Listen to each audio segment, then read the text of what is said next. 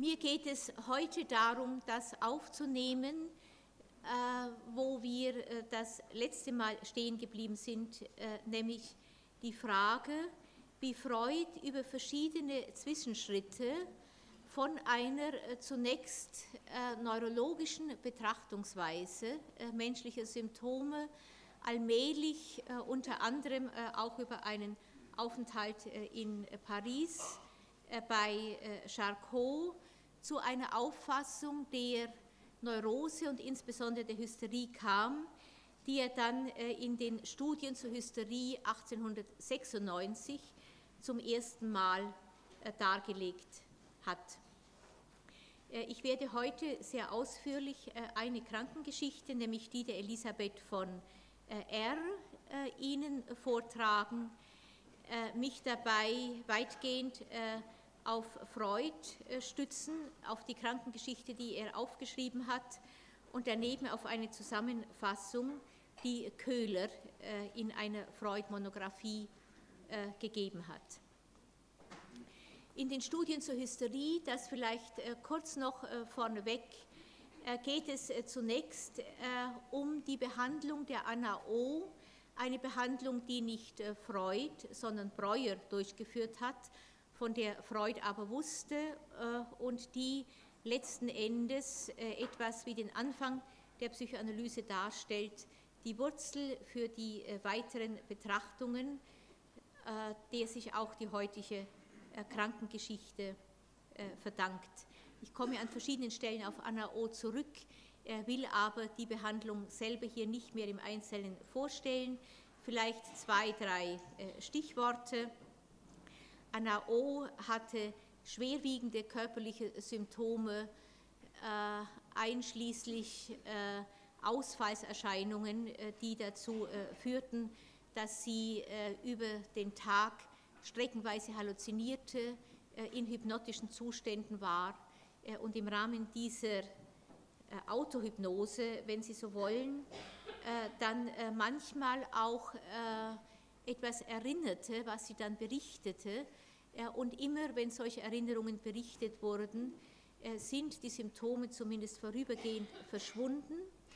Freud hat das äh, aufgenommen, diese Anregung, wenn Sie so wollen, von Anna O. und hat äh, in vielen Besuchen bei ihr ihr diese Phantasmen, wenn Sie so wollen, abgenommen.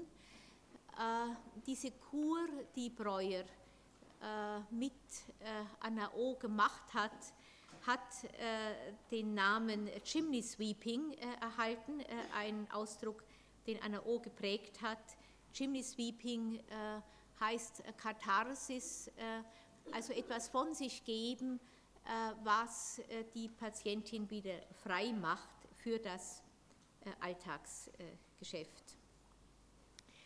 Auf diesem Hintergrund und auch auf dem Hintergrund der Erfahrung, dass die Behandlung der Anna O letzten Endes gescheitert ist, weil Anna O. wie hysterische Patientinnen später und auch heute sehr häufig sich in eine so massive Liebesübertragung zu Breuer äh, verstrickt hat, die aber nicht zur Sprache kam äh, in diesem therapeutischen Paar äh, Anna O. und Breuer, äh, dass Breuer sich äh, auf Ansinnen seiner Frau schließlich von Anna O. zurückzog sie dann aber noch einmal besuchte.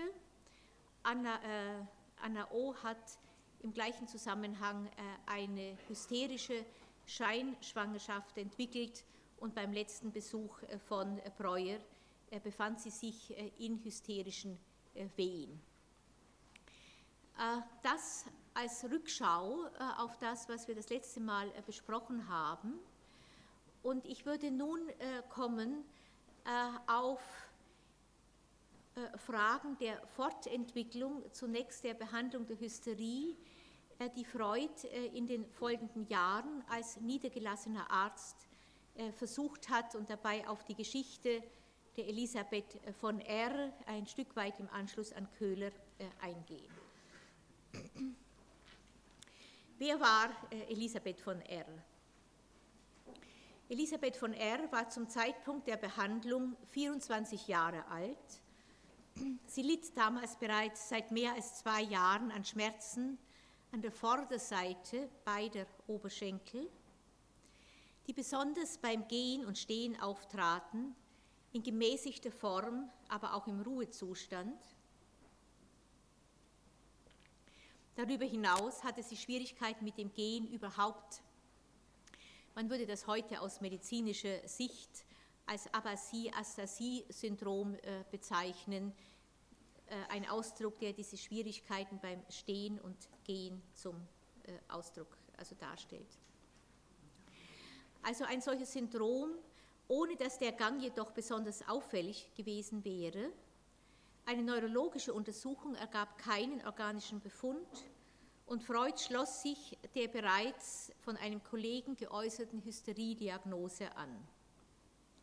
Maßgeblich dafür waren einmal die seltsam unbestimmten Schilderungen, welche die Patientin von ihren Schmerzen gab, vor allem aber auch ihre eigenartige Reaktion bei der Reizung dieser schmerzhaften Zonen.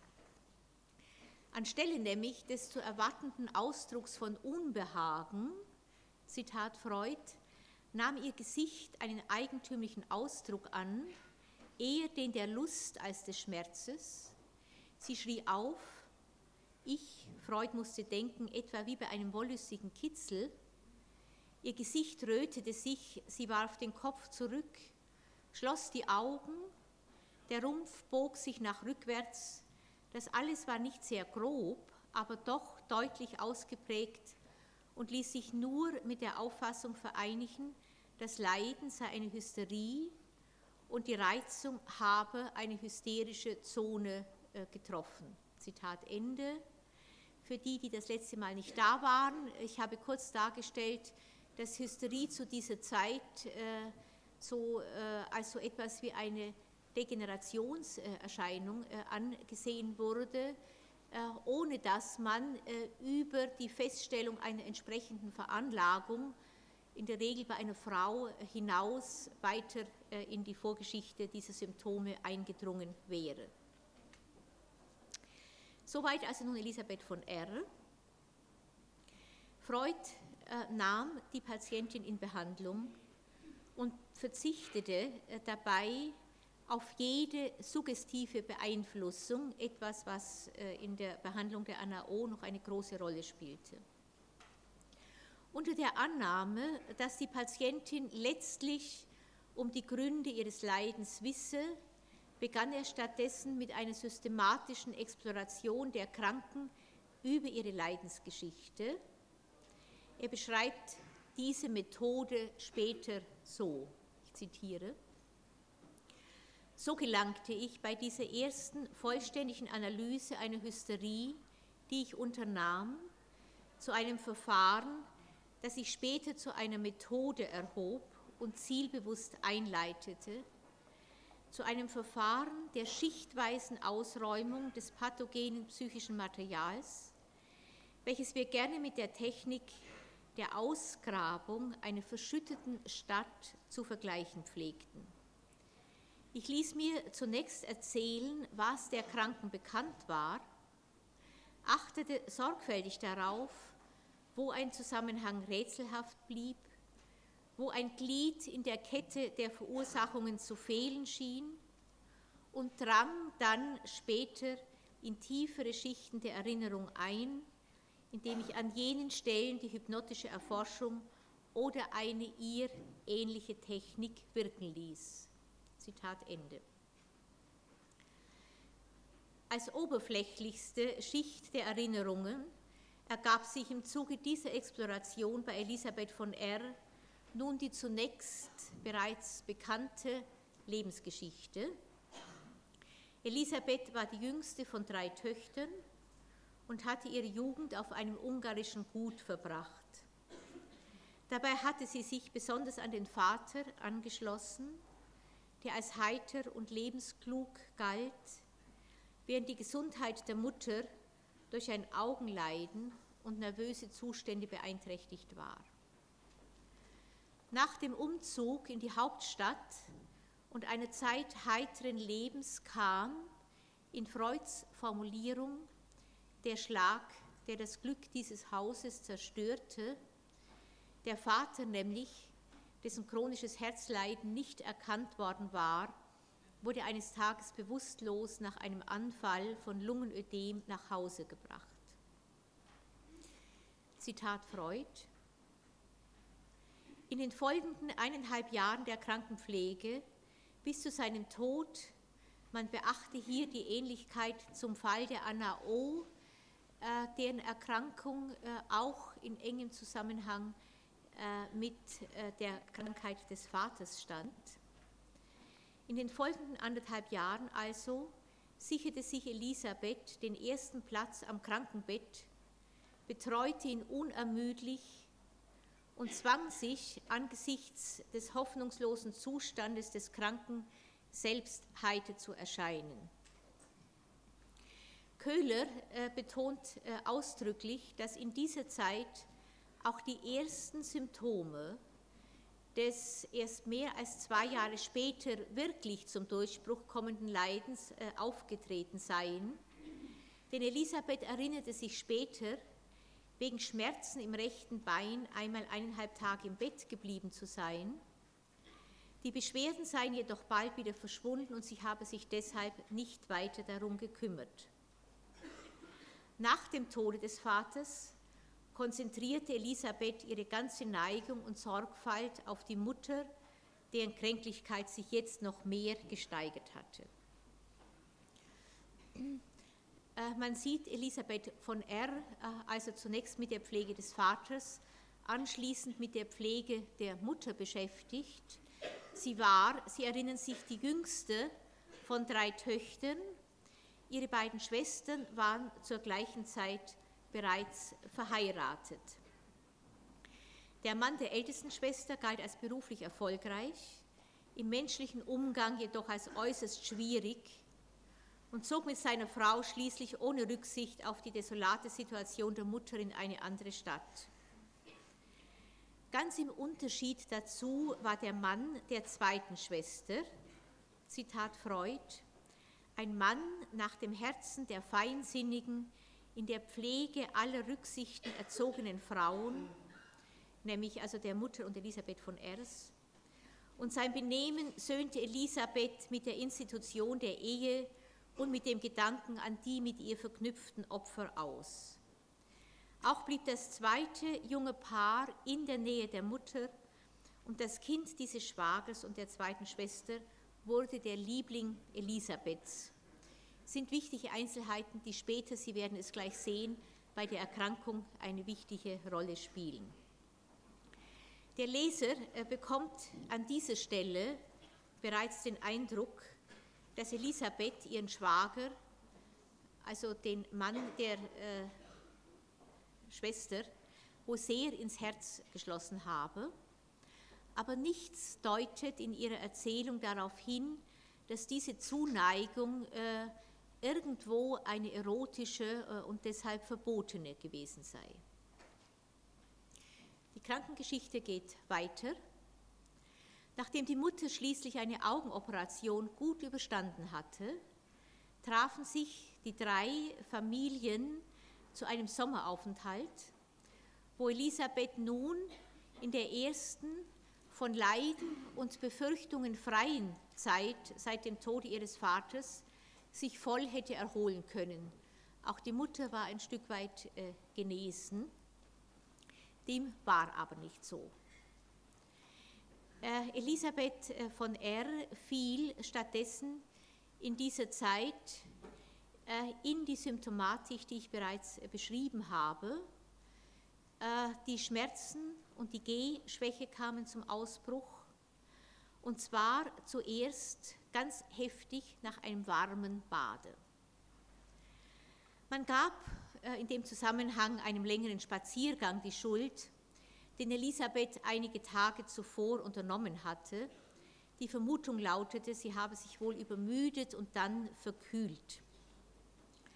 Mutter und Tochter verbrachten den Rest des Sommerurlaubs auf ärztlichen Rat daher bei einem Kuraufenthalt in Gastein von dem sie jedoch bald zurückgerufen wurden, weil sich die zweite Schwester, die neuerdings wieder schwanger war, in bedrohlichem gesundheitlichen Zustand befand.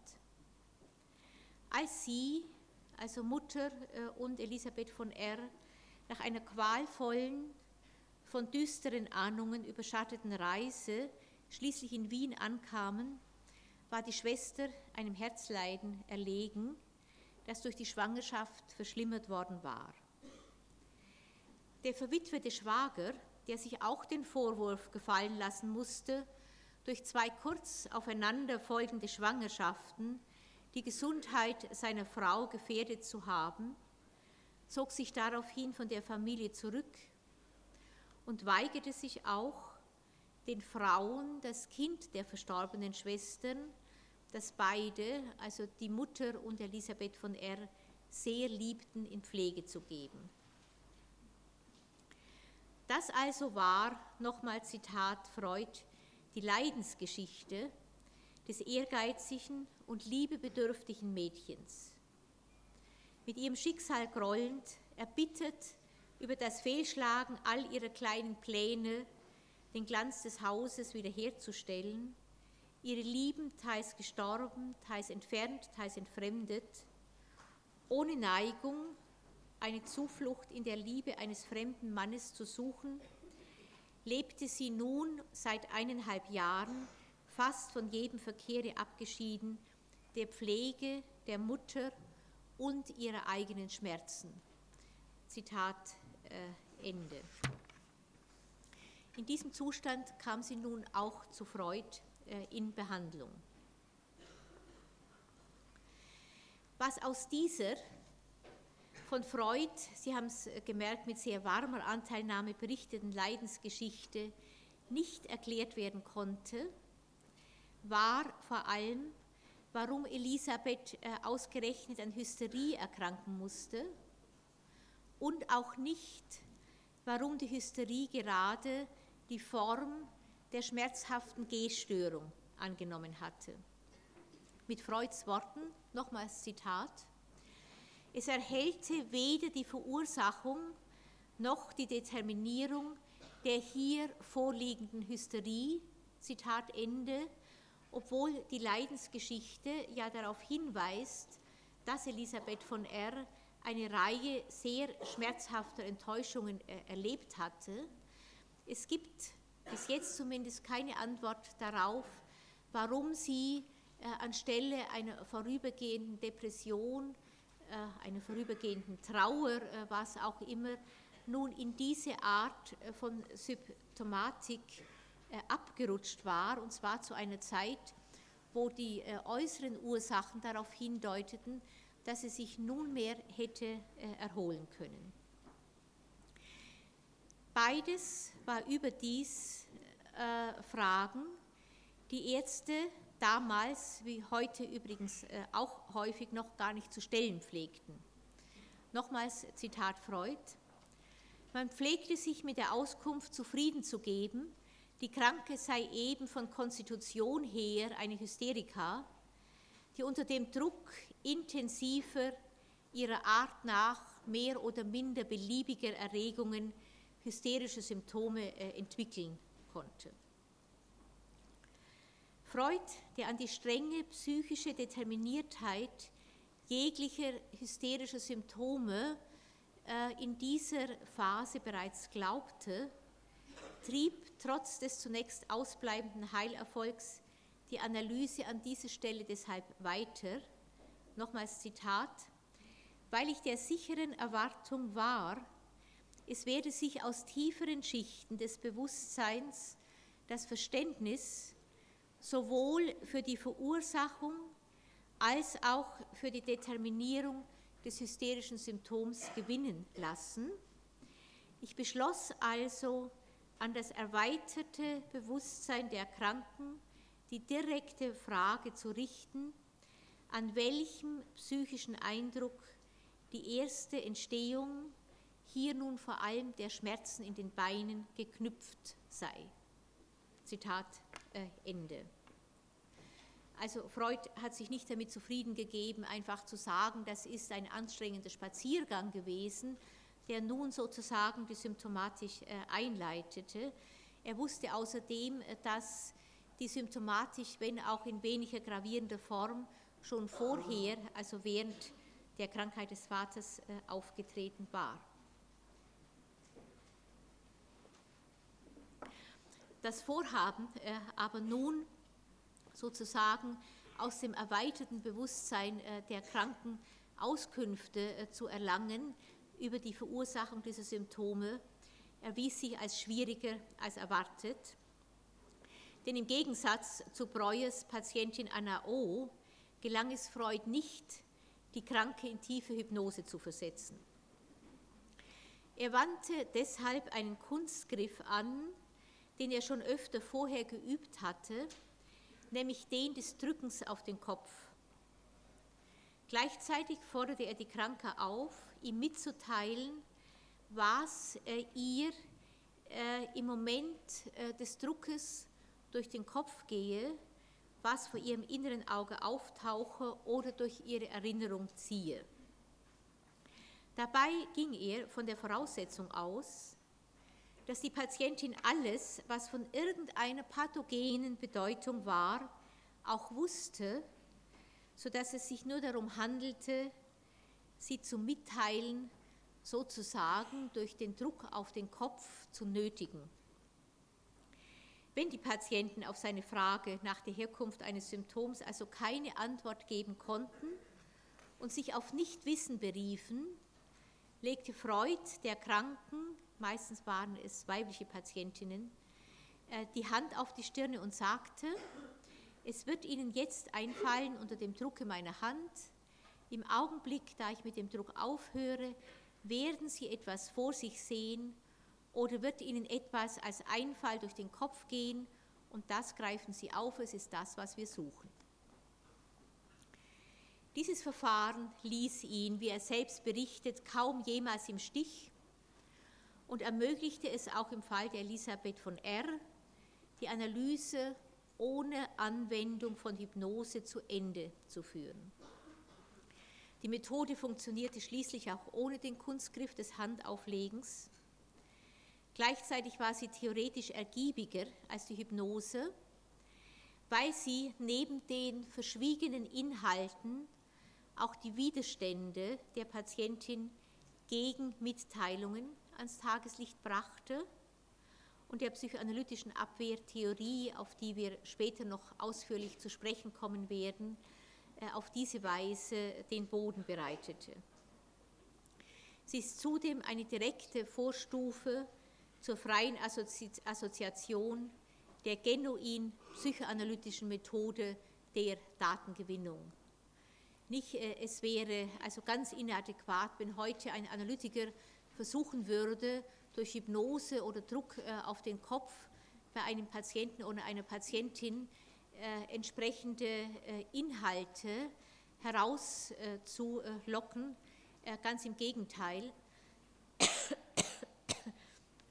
Patientinnen und Patienten, die heute manchmal zum Analytiker kommen und sagen, dass sie hypnotisiert werden wollen, geben in der Regel mit diesem Ansinnen ein Signal, dass sie auf eine passive Auslieferung äh, innerhalb der psychoanalytischen äh, Behandlung Wert legen, in der Hoffnung, dass durch aktive Einwirkung des Psychoanalytikers äh, Erinnerungen auftauchten, die dann das Symptom zum Verschwinden bringen und dabei gleichzeitig das Wissen vermeiden, dass ein Symptom etwas ist, was im Laufe ihrer Entwicklung äh, entstanden ist, äh, im Rahmen ihres psychischen Funktionierens eine bestimmte Funktion hat, äh, die nur mit aktiver Mitarbeit des Patienten eruiert werden kann, unter anderem auch mit seiner Bereitschaft,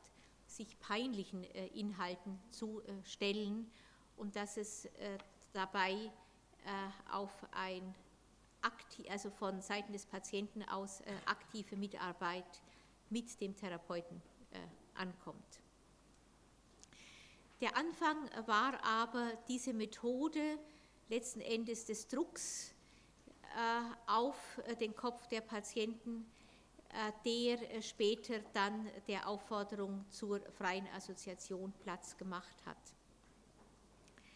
Unter dieser Prozedur hier des Drucks auf den Kopf und der Aufforderung, die Gedanken zu enthüllen, die in diesem Augenblick lebendig wurden, enthüllte die Patientin nun auf Freuds Drängen zunächst, dass sie äh, an einen Abend gedacht habe, also in dem Moment, wo der Druck nachlässt, an dem ein junger Mann sie aus einer Gesellschaft nach Hause begleitete, an die Gespräche, die zwischen ihr und ihm vorgefallen seien und an die Empfindungen, mit denen sie dann nach Hause damals zur Pflege des Vaters zurückkehrte.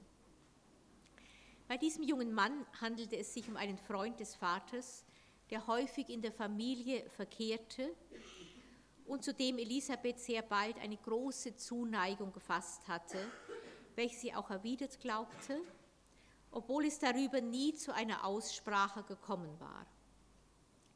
Mit der Erkrankung des Vaters und ihrer Pflegetätigkeit wurde der Kontakt dann allerdings immer seltener und jener Abend bezeichnete nicht nur so ein Ausdruck von Freud den Höhepunkt ihrer Empfindung, sondern mehr oder weniger auch das Ende dieser Begegnungen zwischen den beiden. Sie hatte damals eine Gesellschaft besucht, wo sie ihn zu treffen hoffte und wurde von ihm zu einer sehr viel späteren Stunde als von ihr beabsichtigt nach Hause begleitet. Zitat Freud. Sie hatte nie so warm für ihn gefühlt als während dieser Begleitung. Aber als sie in solche Seligkeit spät nach Hause kam, traf sie den Zustand des Vaters verschlimmert und machte sich die bittersten Vorwürfe, dass sie so viel Zeit ihrem eigenen Vergnügen geopfert hatte. Es war das letzte Mal, so Freud weiter, dass sie den kranken Vater für einen ganzen Abend verließ. Ihren Freund sah sie danach nur selten wieder. Zitat Ende. Freud sieht in dieser Mitteilung nun einen ersten wesentlichen Schlüssel zum Verständnis des Krankheitsfalles. Zitat. Durch den Kontrast zwischen der Seligkeit, die sie sich damals gegönnt hatte, und dem Elend des Vaters, das sie zu Hause antraf, war ein Konflikt, ein Fall von Unverträglichkeit gegeben. Das Ergebnis des Konfliktes war, dass die erotische Vorstellung aus der Assoziation verdrängt wurde, Zitat Ende. Der an diese erotische Vorstellung, die verdrängt wurde, aber gekoppelte Affekt blieb wie Freud damals einfach spekulierte, erhalten, um jetzt zur Erhöhung oder Wiederbelebung eines körperlichen Schmerzes beizutragen, der zum Zeitpunkt der Verdrängung oder kurz vorher zufällig vorhanden war. Ich wiederhole in dem Zusammenhang kurz, worüber wir das letzte Mal bereits äh, gesprochen haben. Freud ging davon aus, dass äh, in solchen Fällen wie hier äh, ich gebrauche mal seine Worte, äh, dem Zusammenprall der Seligkeit der Patientin mit dem Elend des Vaters, für das sie, für das sie sich ein Stück weit verantwortlich fühlte, weil sie ihn verlassen hatte, dass diese Vorstellung verdrängt werden musste, dass der daran gekoppelte Affekt, nennen wir ihn mal seligen äh, Affekt, aber erhalten blieb äh, und nun äh, einen Weg sucht, sich in einer verkleideten Form auszudrücken. Wir sprachen das letzte Mal davon, dass dieser Ausdruck dann gelingt, wenn der verdrängte Affekt irgendwo einen Anschluss zur Körperinnovation bekommt. Wir sprachen von einer Frau das letzte Mal, die nicht stillen konnte wegen einer Brustentzündung und in der Brustentzündung sich letzten Endes eine verpönte Vorstellung, nämlich ich will das Kind nicht stillen, ausdrückte. Hier äh, gewinnt der Affekt äh, äh, einen Anschluss, wenn Sie so wollen, an die Körperinnovation äh, durch äh, einen Schmerz, der im gleichen Zusammenhang, aus welchen Gründen auch immer, Freud kann an dieser Stelle noch nicht sagen, äh, warum es äh, gerade äh, Schmerz in den Beinen, insbesondere an der Vorderseite der Oberschenkel war, aber ein körperlicher Schmerz, der in dem Zusammenhang lebendig war, aus welchen Gründen auch immer, und der nun sozusagen den Affekt angezogen hat, sodass der Schmerz nunmehr anstelle des Affektes zum Vorschein kommt und diesen Affekt latent mit ausdrückt. So könnte man diese ersten Vorstellungen Freuds, die ersten Versuche, die Hysterie mit den Erinnerungen der Patientin zu verbinden, vielleicht beschreiben. Äh, wir haben, vielleicht kann man es so sagen, eine erotische Vorstellung, die verdrängt wurde. Der Affekt blieb jedoch erhalten und wird in einen körperlichen Schmerz äh, übersetzt. Anstelle der erotischen Erinnerung haben wir es nunmehr mit diesem Körperschmerz zu tun, der auf den verdrängten, verbotenen Affekt zurückgeführt werden kann. Freud beschreibt hier also bereits den Mechanismus, wenn Sie so wollen, der Konversion zum Zwecke der Abwehr, äh, ein Konstrukt, das später im Zentrum seiner Hysterietheorie stehen sollte. Konversion heißt äh, im Zusammenhang einer Hysteriediagnose, die man auch heute noch stellt, dass äh, eine verpönte Vorstellung und der dazugehörige Affekt ins Körperliche gewendet wurde und nun über ein Körpersymptom seinen Ausdruck sucht, dem keine organische äh, Grundlage äh, anhaftet, das also äh, aus medizinischen Gründen heraus oder unter medizinischen Gesichtspunkten nicht erklärt werden kann.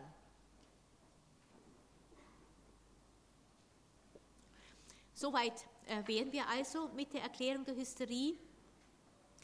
Was man nicht erklären kann mit diesem Modell äh, ist aber, dass sich diese Konversion tatsächlich im Momente des Nachhausekommens vollzogen hatte. Jene erwähnten kurzfristigen Schmerzen der Beine noch zu Lebzeiten des Vaters waren nachweislich schon vor dem erwähnten Abend aufgetreten.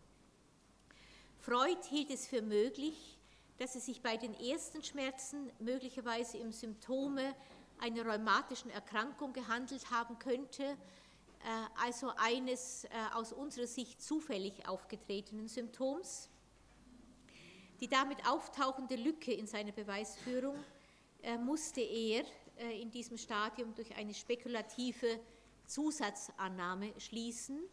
Diese Zusatzannahme war, dass eine solche Konversion psychischer Erregung in körperlichen Schmerz nicht unbedingt bereits während oder kurz nach dem traumatischen Ereignis auftreten müsse, sondern dass es auch wiederkehrende schmerzliche Erinnerungen an das Ereignis sein könnten, die die damit verbundene affektive Erregung steigern und schließlich die Umwandlung in das Körpersymptom herbeiführen könnten. Man sieht an der Stelle äh, bereits, äh, was später noch sehr viel deutlicher werden wird, dass hysterische Symptome ganz offensichtlich eine Geschichte haben. In deren Verlauf können bestimmte, auch wechselnde Körperstellen eine symbolische Bedeutung erlangen, die dann ihre Eignung äh, als hysterogene Szenen ausmacht. Hysterogene Zone heißt immer, dass sie dann Zonen sind, äh, an denen hysterische Symptome zum äh, Ausbruch gelangen. Aus den Berichten von Elisabeth von R. ergab sich, äh, und das ist die Parallele zu Anna O., dass sie während der Pflege ihres Vaters beim Wechseln der Verbände regelmäßig dessen geschwollenes Bein auf ihren Oberschenkel lagerte. Diese Körperstelle, nämlich die Oberfläche des Oberschenkels, schien dadurch besonders ausgezeichnet, äh, um als Herd und Ausgangspunkt der Schmerzen zu fungieren, auf denen sich später also die hysterische Gangstörung äh, dann äh, auflagerte.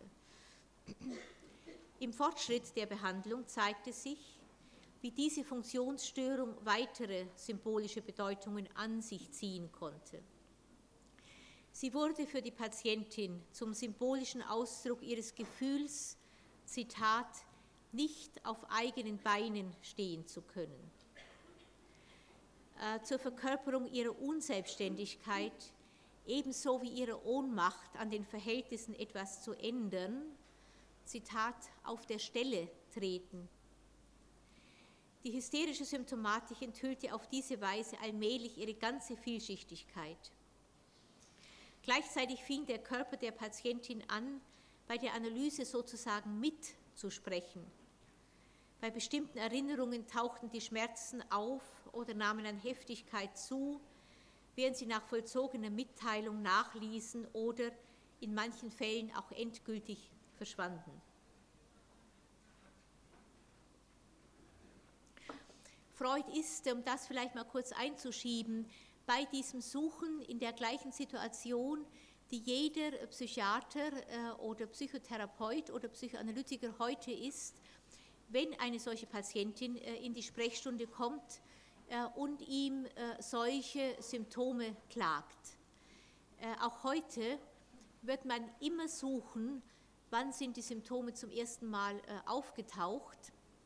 Man wird ganz genau auch in der Beziehung während der Sprechstunde darauf achten, an welcher Stelle die Symptome möglicherweise auftauchen, an welcher Stelle die Symptome äh, schlimmer werden und man wird äh, ganz genau darauf achten, äh, welche symbolische Bedeutung solche Symptome haben könnten, welche Ausdrücke zum Beispiel auf der Stelle treten, nicht gehen können, keinen Lebensplan fassen können von anderen abhängig sein und ähnliches die Patientin in ihrer Erzählung verwendet, die in irgendeiner Form äh, eine Brücke darstellen könnten zu der körperlichen Darstellung der gleichen Formulierung, zum Beispiel ich kann nicht selber äh, gehen. Wenn man so will, sieht man äh, in der Geschichte der Elisabeth von R. deshalb auch zum ersten Mal, wie eine solche Krankengeschichte dargestellt wird und wie jemand ohne die Vorbilder, die Psychoanalytiker heute äh, haben, versucht, diese Krankengeschichte äh, in äh, eine solche psychoanalytische Geschichte zu verwandeln. Freud gelang es in diesem Zusammenhang dann im Laufe der Zeit, dem ersten Auftreten eines Konversionssymptoms in aller Regel psychisch bedeutsame Ereignisse zeitlich zuzuordnen. Er erfuhr, dass die Schmerzen im Gehen äh, zum Beispiel nach einem Spaziergang äh, gekommen waren, äh, an dem die Patientin sich nicht etwa verkühlt hatte, wie man ursprünglich annahm, sondern an dem äh, auch Elisabeths Schwager teilgenommen hatte. Elisabeth berichtete, dass ihr während dieses Spazierganges der Kontrast zwischen ihrer eigenen Vereinsamung und dem Eheglück der Krankenschwester sehr schmerzlich äh, erlebbar geworden war. Eine andere Szene kurz nach jenem Spaziergang spielte eine Rolle bei der Verknüpfung der Symptome, also der Schmerzen mit dem Sitzen. Ich gebrauche Freuds Worte. Elisabeth, die sich nach der Abreise von Schwester und Schwager in erregter, sehnsüchtiger Stimmung befand, ging eines Morgens zu einer Stelle, die sie oft gemeinsam besucht hatten, setzte sich auf eine Bank und hing ihren Gedanken nach, in denen sie sich, in denen sie sich diesmal unverhüllt den Wunsch eingestand, ebenso glücklich wie ihre Schwester zu sein. Von diesen Betrachtungen kehrte sie mit heftigen Schmerzen zurück und am Abend desselben Tages nahm sie das Bad, woraufhin die Beschwerden dann endgültig und dauernd äh, auftraten. Nicht, man sieht, wie am Anfang nur hieß, die Beschwerden sind nach einem Bade äh, aufgetreten, als ob das eine medizinische Erklärung sei äh, und wie sich also im Lauf dieser Exploration die Vorgeschichte dann allmählich wirklich füllt. Anfangs pflegten sich diese Schmerzen noch im Liegen zu beruhigen. Äh, Elisabeth konnte sich also hinlegen, wenn die Schmerzen unerträglich wurden. Erst in jener Nacht, als Elisabeth auf die Nachricht hin von der Erkrankung der Schwester von Gastein nach Wien reiste und vor Sorgen um die Schwester von heftigsten Schmerzen gequält schlaflos im Eisenbahnwagen ausgestreckt lag, hatte sie schließlich auch die Verbindung der Schmerzen mit dem Liegen hergestellt. Soweit Freuds Bericht. Im Laufe jener zweiten Behandlungsphase, in der Elisabeth von R. nacheinander über alle diese Ereignisse im Zusammenhang mit dem ersten Auftreten eines Schmerzsymptoms berichtete, ging es ihr deutlich besser. Sie war die meiste Zeit ohne Beschwerden und ließ sich auch bewegen, viel zu gehen und aus ihrer sozialen Isolierung herauszutreten. Allerdings waren die Schmerzen nicht völlig verschwunden. Sie kamen von Zeit zu Zeit wieder und zwar in alter Heftigkeit. Freud sah darin einen Hinweis, dass die Analyse unvollständig geblieben war.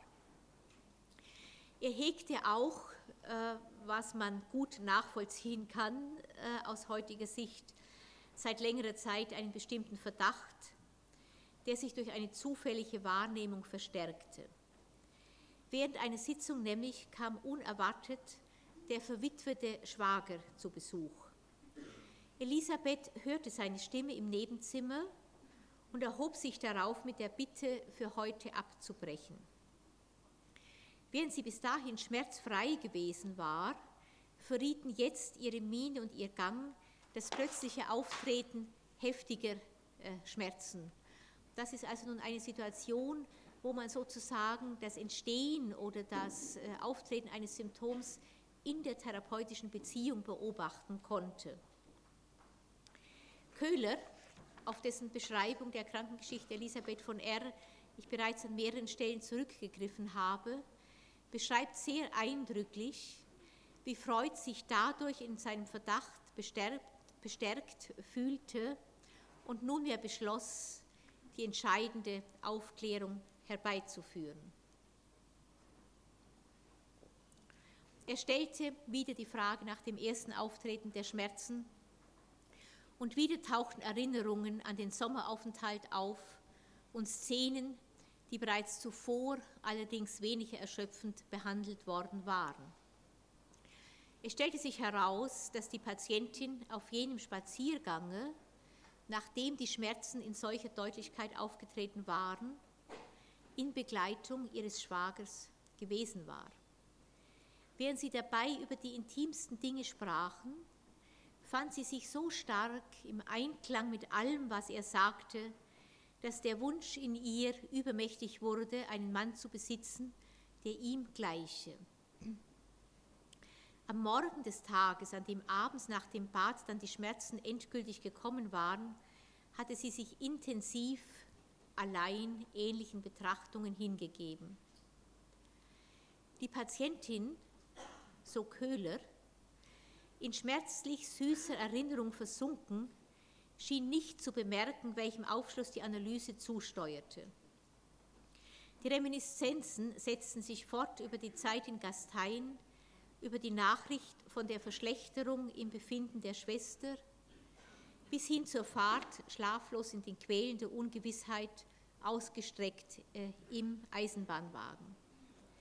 Das in der analytischen Retrospektive wieder heraufbeschworene menschliche Drama gelangt zu seinem Höhepunkt, das dem Analytiker gestellte detektivische Rätsel steht unmittelbar vor der Auflösung äh, Zitat Köhler Ende. Ich zitiere weiter Freud.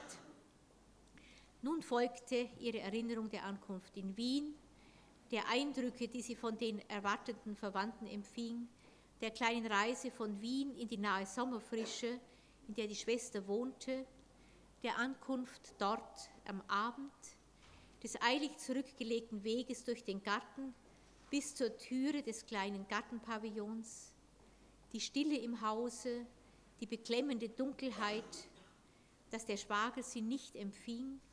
Dann standen sie vor dem Bette, sahen die Tote. Und in dem Moment der grässlichen Gewissheit, dass die geliebte Schwester gestorben sei, ohne von ihnen Abschied zu nehmen, ohne ihre letzten Tage durch ihre Pflege verschönt zu haben, In demselben Moment hatte ein anderer Gedanke Elisabeths Hirn durchzuckt, der sich jetzt unabweisbar wieder eingestellt hatte, der Gedanke, der wie ein greller Blitz durchs Dunkel fuhr, jetzt ist er wieder frei und ich kann seine Frau werden. Zitat äh, Ende.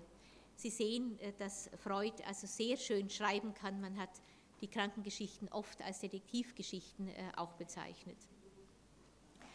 Die Analyse hatte also das Erwartete erbracht, nochmals Freud. Dieses Mädchen hatte ihrem Schwager eine zärtliche Neigung geschenkt, gegen deren Aufnahme in ihr Bewusstsein sich ihr ganzes moralisches Wesen sträubte.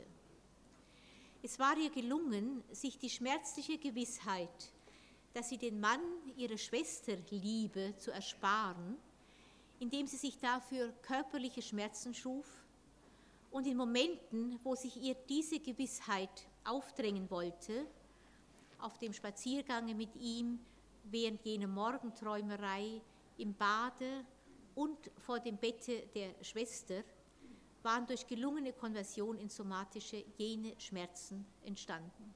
Zitat Ende. Freud sah sich damit in seiner Idee der Abwehr einer unverträglichen Vorstellung und der Entstehung hysterischer Symptome durch Konversion psychischer Erregung ins Körperliche bestätigt. Trotzdem kam für ihn nach seinen eigenen Worten nun eine böse Zeit. Die Wiederaufnahme nämlich der verdrängten Vorstellung ins Bewusstsein hatte auf die Patientin einen niederschmetternden Effekt. Und sie machte verzweifelte Anstrengung, die Aufklärung zurückzuweisen.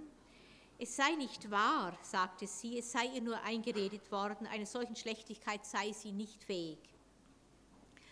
Auch die beiden Trostgründe, die Freud ihr anbot, erstens, dass man für Gefühle nicht verantwortlich sei und dass die Erkrankung zweitens unter diesen Umständen ein genügendes Zeugnis für ihre moralische Integrität sei, machte lange keinen Eindruck auf sie. Allmählich wurde es der Patientin jedoch klar, dass die zärtliche Empfindung für ihren Schwager seit langer Zeit vielleicht seit Beginn ihrer Beziehungen in ihr geschlummert und sich lange hinter der Maske einer bloß verwandtschaftlichen Zuneigung versteckt hatte. Freud ging in dieser Phase der Behandlung für einen Psychoanalytiker ganz unüblich, offenbar äh, in der Sympathie für die Patientin so weit, auch die Chancen zu eruieren, die einer möglichen Eheschließung Elisabeths mit dem jetzt verwitweten Schwager günstig waren. Er hat dabei offenbar äh, auch ein Gespräch mit der Mutter Elisabeths äh, geführt und dabei erfahren, dass sie, die Mutter der Patientin, sich über die Gefühle der Patientin schon längst äh, im Klaren gewesen war. Ich sage das deshalb, weil man zumindest an der Stelle, also Freud nicht nachsagen kann, er habe Elisabeth ein Gefühl eingeredet, das offenbar also ihre nächsten Freunde und Verwandten schon längst äh, gekannt hatten. In dieser vielfach noch völlig unübersichtlichen Situation kam die Behandlung zum Abschluss. Ich zitiere nochmals äh, Freud. Wir hatten zum Schluss dieser Behandlung beide die Empfindung, fertig geworden zu sein. Ich betrachtete sie als geheilt verwies sie noch auf das selbsttätige Fortschreiten der Lösung, nachdem eine solche einmal angebahnt war, und sie widersprach mir nicht. Sie reiste mit ihrer Mutter ab, um die älteste Schwester und deren Familie in gemeinsamem Sommeraufenthalte zu treffen. Zitat Ende. Einige Monate später erfuhr Freud von dem Kollegen, der Elisabeth seinerzeit an ihn überwiesen hatte, dass sie sich wohl befinde, auch wenn sie zeitweise noch etwas Schmerzen habe. Ähnliche Botschaften erhielt er dann in gewissen Abständen von der Patientin selbst, die ihn jedoch nicht mehr persönlich aufsuchte. Im Frühjahr 1984, also etwa sechs bis neun Monate nach Abschluss der Behandlung, traf Freud seine Patientin zufällig bei einem Balle wieder, um, Zitat, meine einstige Kranke in raschem Tanze dahinfliegen zu sehen Sie hat sich seither aus freier Neigung mit einem Fremden verheiratet. Zitat äh, Ende. Soweit also diese äh, Krankengeschichte, die ich äh, relativ ausführlich gebracht habe, weil ich Ihnen einfach ein Stück zeigen wollte, wie Freud sich allmählich dem heutigen Konzept angenähert hat und wie die Ableitung der äthiologischen Hypothesen hier bereits außerordentlich stringent erscheint. Ganz abgesehen davon, dass es, äh, denke ich, auch ganz eindrucksvoll ist, einfach zu schauen, also wie akribisch Freud damals schon äh, gearbeitet hat und wie er damals äh, auch einzelne Hypothesen aufgestellt äh, und wieder verworfen hat. Er selbst schildert seine Verwunderung, dass seine Krankengeschichten sich eher wie Novellen lesen wo er doch zu Lokaldiagnosen und Elektroprognostik erzogen worden sei. Die eingehende Darstellung der seelischen Vorgänge, wie man sie eher vom Dichter zu erhellen gewohnt ist, habe, so Freud, gegenüber diesen anderen Verfahren aber den offensichtlichen Vorzug, bei Anwendung einiger weniger psychologischer Formeln doch eine Art von Einsicht in den Hergang äh, einer Hysterie zu äh, ermöglichen. Ich möchte heute dann äh, gerne nochmals also diese ersten Hypothesen über Hysterie kurz zusammenhängend darstellen, Sie aber vorher fragen, ob Sie zum Verständnis des jetzt vorgetragenen getragenen Fragen haben oder ob es sonst wichtig wäre, etwas zu besprechen.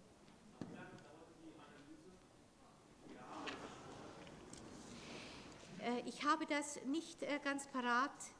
Äh, sie müsste so etwa zwei Jahre gedauert haben. Ich kann Ihnen das das nächste Mal aber genauer sagen. Ja?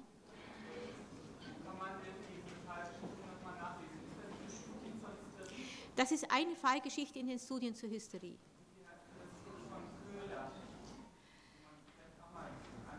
Das ist eine Freudsche Monographie ich verspreche Ihnen, dass ich das nächste Mal sagen werde, wie viele Geschwister Freud gehabt hat, äh, dass ich die Köhler-Monographie äh, mitbringe und dass ich genau nachschauen werde, wie lange die Behandlung gedauert hat. Ich habe es im Hinterkopf.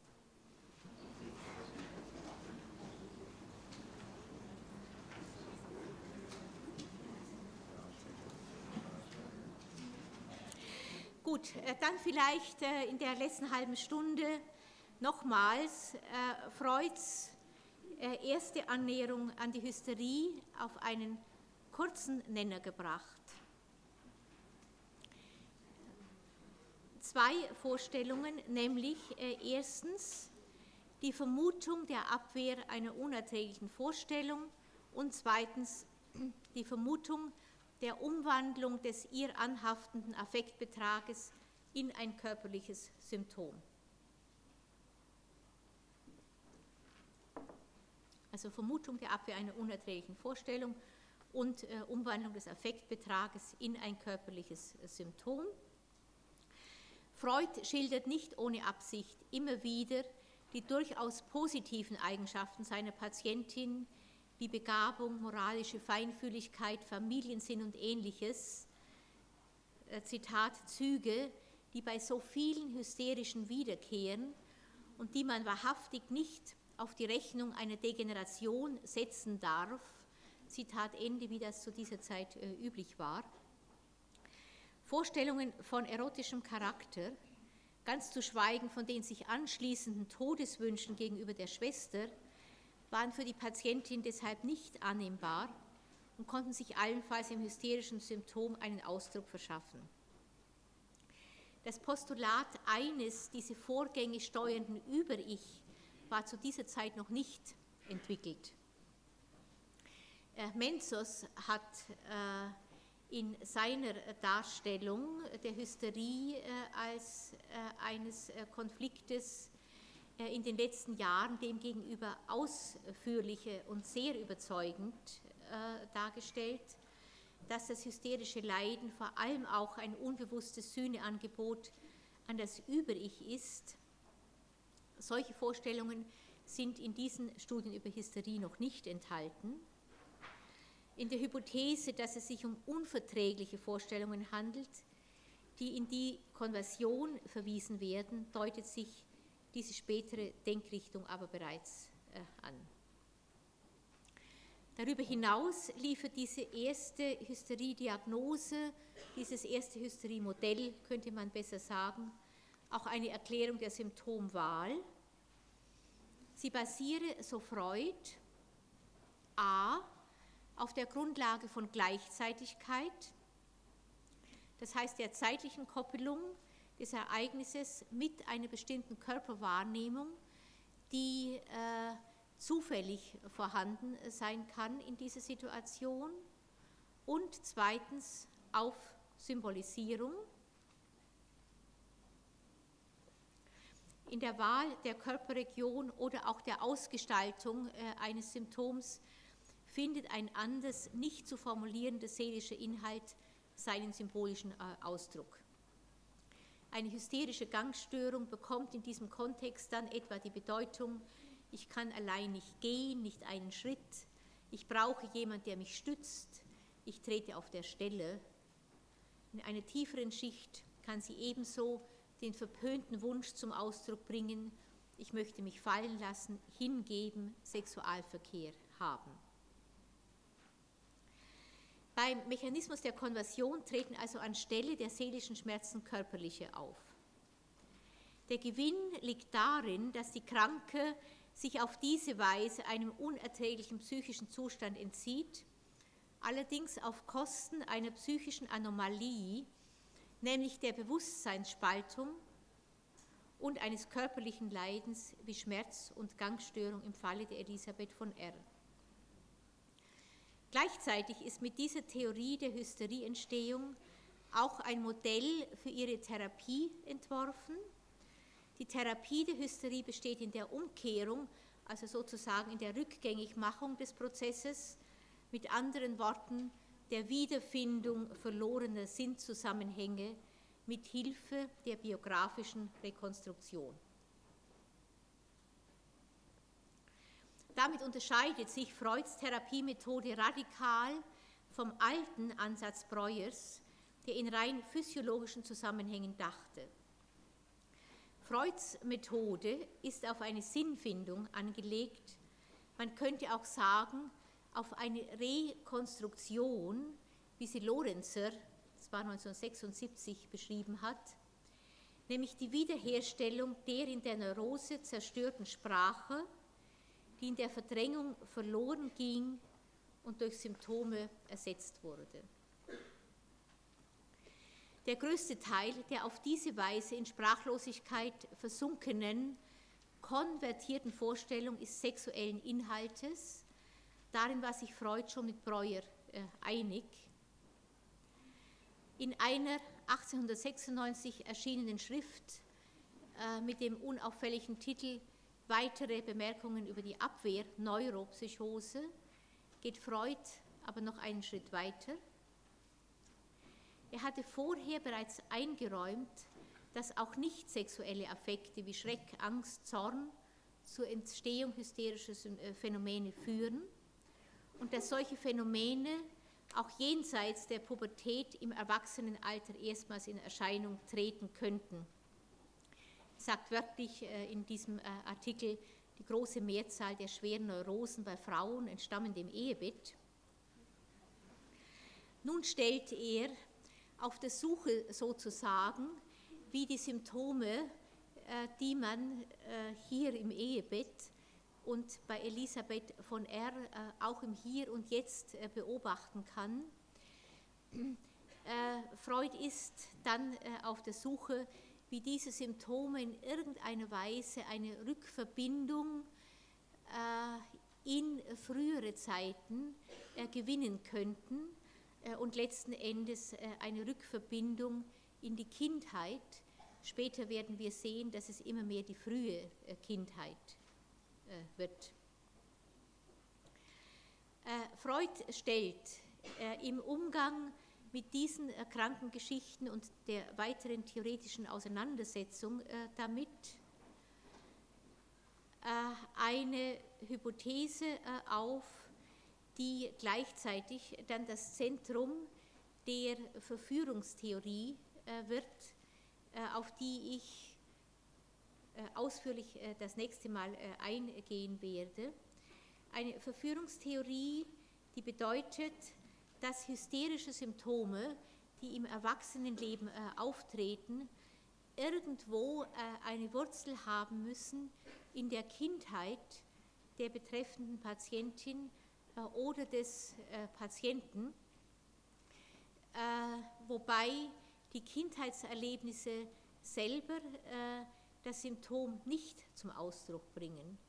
Es ist hier also eine theoretische Formulierung versucht, ich komme gleich darauf, die später im Zentrum der psychoanalytischen Krankheitslehre steht, nämlich eine Erfahrung in der Kindheit, wir werden später sehen, in der frühen Kindheit, die, äh, wenn sie äh, mit etwas im Erwachsenenleben zusammentrifft, was diese Erfahrung der frühen Kindheit in ganz besonderer Weise lebendig werden lässt, in diesem Zusammentreffen mit dem, was im Erwachsenenleben ist, dann zum Ausbruch äh, eines neurotischen Symptoms führt, hier also eines hysterischen Symptoms.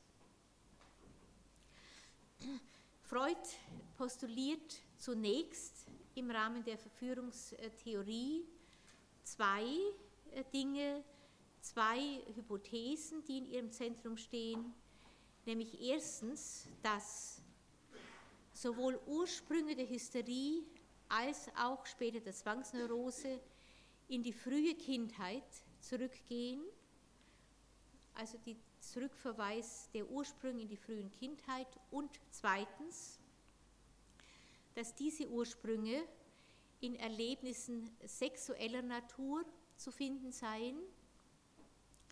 Und auch hier geht Freud weniger jetzt von Beziehungen des kleinen Kindes aus, die in dieser Weise belastet werden, er geht auch nicht aus von sexuellen Fantasien des Kindes, auch Wünschen des Kindes, die in dem gleichen Zusammenhang eine Rolle spielen können, sondern er bleibt noch ganz konkret auf einer sexuellen Erfahrung äh, stehen und sagt, dass diese Ursprünge in der frühen Kindheit in Erlebnissen sexueller Natur zu suchen seien, und zwar ganz konkret in genitaler Betätigung oder eine Irritation der Genitalien.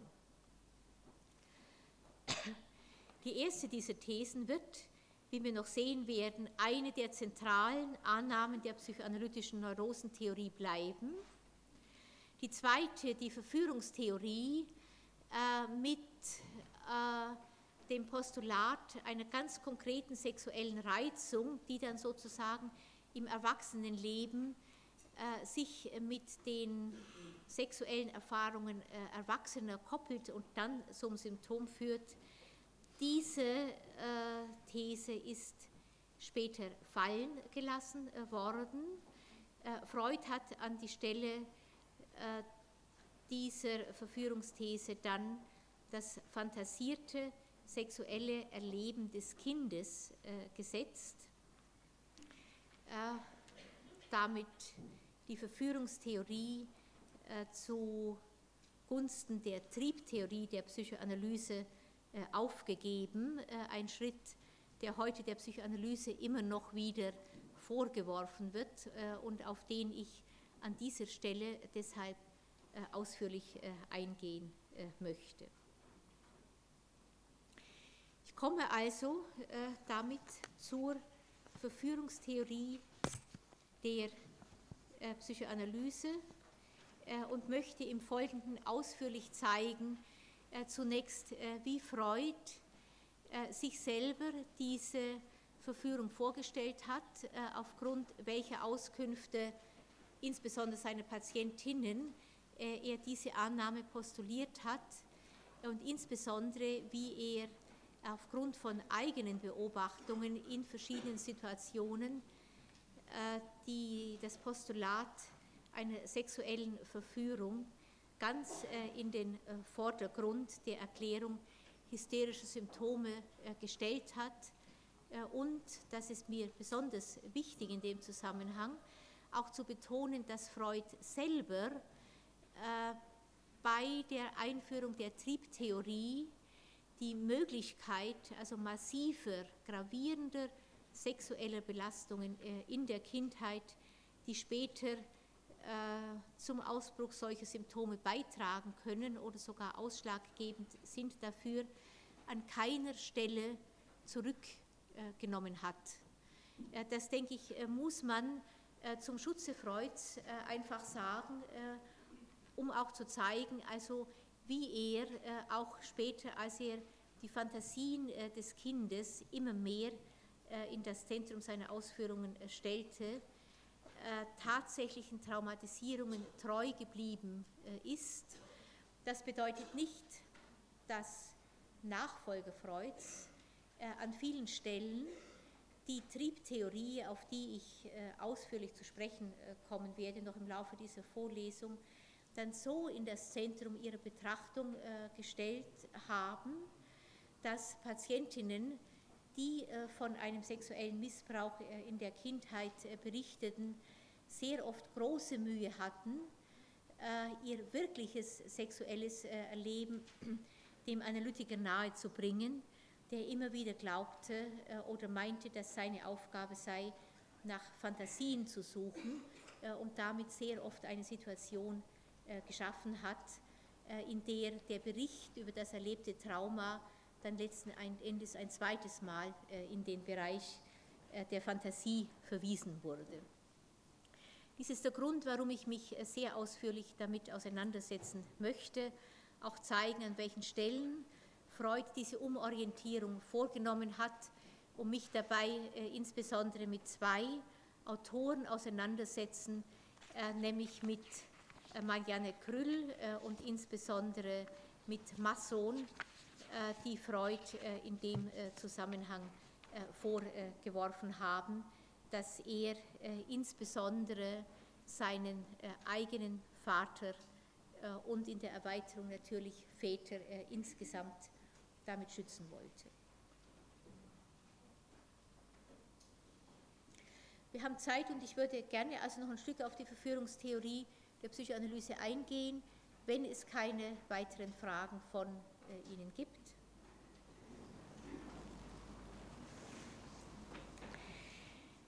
Es reicht, äh, so äh, Freud 1886, für die Verursachung der Hysterie nicht hin, dass zu irgendeiner Zeit des Lebens ein Erlebnis auftrete, welches das Sexualleben irgendwie streift und durch die Entbindung und Unterdrückung eines peinlichen Affektes pathogen wird.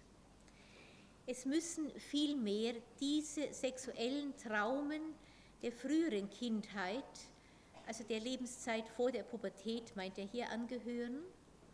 Und ihr Inhalt muss in wirklicher Irritation der Genitalien, also koitusähnlichen Vorgängen bestehen.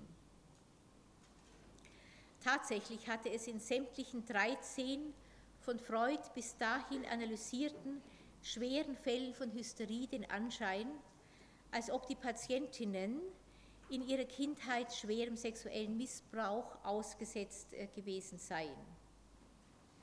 Aus den Schilderungen seiner Patientinnen entnahm Freud, dass es in einigen Fällen Kinder, Frauen und andere Dienstboten, häufig auch lehrende Personen waren, die hier als Täter in Frage kamen. Väter werden in diesen Aufzählungen äh, nur sporadisch erwähnt. In einer Reihe anderer Fälle handelt es sich um, Zitat, schuldlose kindliche Attentäter, meist Brüder, die mit ihren um wenig Jahre jüngeren Schwestern Jahre hindurch sexuelle Beziehungen unterhalten hatten. Zitat Ende. Diese Täter sind äh, schuldlos, äh, so Freud, weil sie selber sexuell entsprechend stimuliert waren durch die Verführung einer anderen erwachsenen Beziehungsperson, äh, in, der aller, in aller Regel einer Frau, also zum Beispiel eines weiblichen Dienstboten und aus der eigenen sexuellen Stimulierung heraus äh, dann das, was ein Erwachsener oder eine Erwachsene mit dem Jungen gemacht hat, dann sozusagen mit der Schwester weitergetrieben haben. So ist also diese Konstruktion. In den von Freud analysierten Fällen reichten solche sexuellen Erlebnisse der Patientinnen und Patienten manchmal bis ins zweite Lebensjahr zurück. Die obere Altersgrenze, bis zu der solche Schädigungen für die Hysterie äh, etiologisch bedeutsam werden, setzt Freud bei acht bis zehn Jahren an. Wo ein sexuelles Erlebnis im späteren Lebensalter verdrängt werden muss und zur Hysterie führt, schließt Freud auf eine in der Kindheit erworbene Disposition zu einer solchen Reaktion. Mit anderen Worten, das ist wirklich ein bisschen schwierig zu verstehen, darum wiederhole ich das nochmal. Er meint, dass im späteren Leben äh, ein sexuelles Erlebnis, das man hat, nur verdrängt äh, werden kann, wenn dieses Erlebnis Erinnerungsspuren wachruft, die mit einem sexuellen Kindheitstrauma äh, zusammenhängen, dass äh, auf diese Weise wiederbelebte oder wiedererweckte sexuelle Kindheitstrauma kann dann so Freud wegen der so äh, ab dem Alter von zehn Jahren gesteigerten sexuellen Reaktionsfähigkeit des Kindes ungleich stärker erregend wirken als das seinezeitliche Erlebnis Kindertraumen wirken so nachträglich wie frische Erlebnisse, dies jedoch unbewusst. Er hat eine Vorstellung drin, dass alles, was bis zum Alter von zehn Jahren äh, an solchen Verführungen äh, stattgefunden hat, äh, sich erst später mit einer gesteigerten sexuellen Erregung verbindet, die dann zu der Symptomentstehung im Erwachsenenalter führt das heißt nicht, ich werde gleich äh, oder das nächste Mal, je nachdem wie die Zeit noch reicht, äh, auf Äußerungen Freuds zu sprechen kommen, wo er ganz klar sieht, also wie traumatisch sexuelle Erfahrungen äh, in der Kindheit für ein kleines Kind sein können. Er geht aber davon aus, dass die sexuelle Erregung erst später wirklich wirksam wird.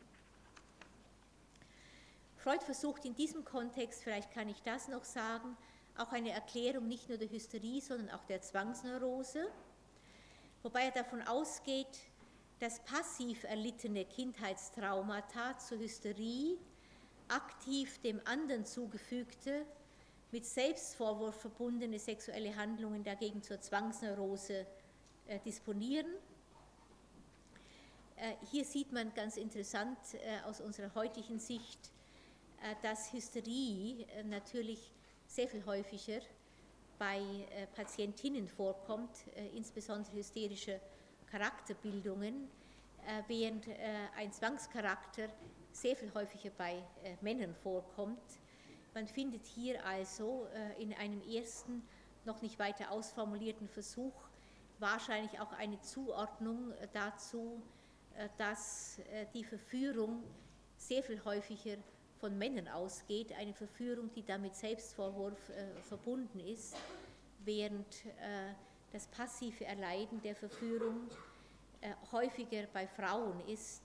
Aus heutiger Sicht wissen wir, dass das passive Erleiden der äh, Verführung ebenfalls mit massivsten äh, Schuldvorwürfen äh, verbunden ist, die die Frauen dann in aller Regel aber nicht an den Täter, sehr häufig an den Vater richten, sondern wiederum äh, auf sich selber.